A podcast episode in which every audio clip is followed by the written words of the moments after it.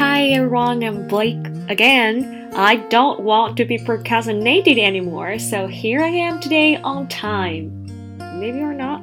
Okay, anyway, we're gonna read another poem from William Blake of the romantic style today. The title is Night. It's not tonight, it's night. But before we start, I want you to pay attention to the part where it rhymes between sentences or within sentences.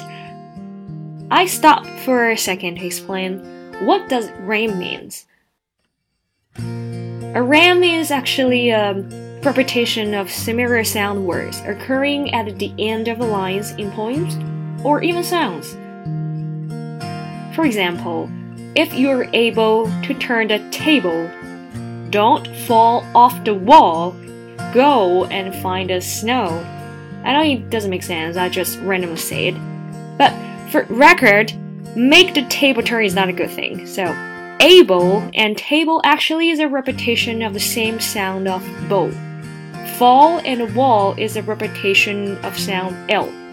Go and snow is a repetition of the same sound O. This is called rhymes. It brings rhythm or musicality in poems. So let's go back to the question how many rhymes can you find in this poem? Let's check it out. The sun descending in the west, and the evening star does shine. The birds are silent in their nest, and I must seek for mine.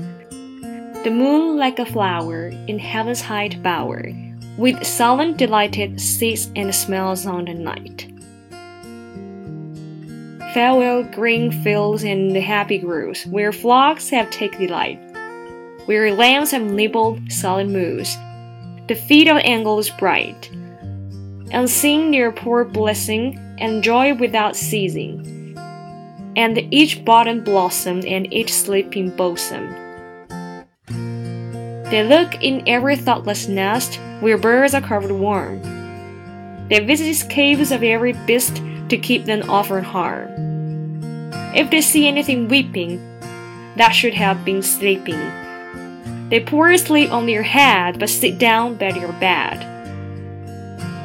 When wolves and tigers howl for prey, they pitying stand and weep, seeking for drive their thirst away, and keep them from the heat. But if they rush fearfully, the angels most hatefully receive each mild spirit, no worlds to inherit.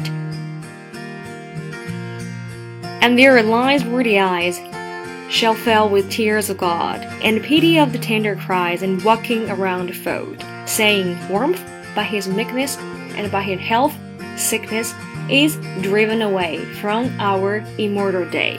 And now, besides the bleeding lamb, I can lie down and sleep, or think on him who bore the name. Graze after thee and weep, for washed in your river, my bright name forever shall shine like the god as I guard or defold. How many rams have you found?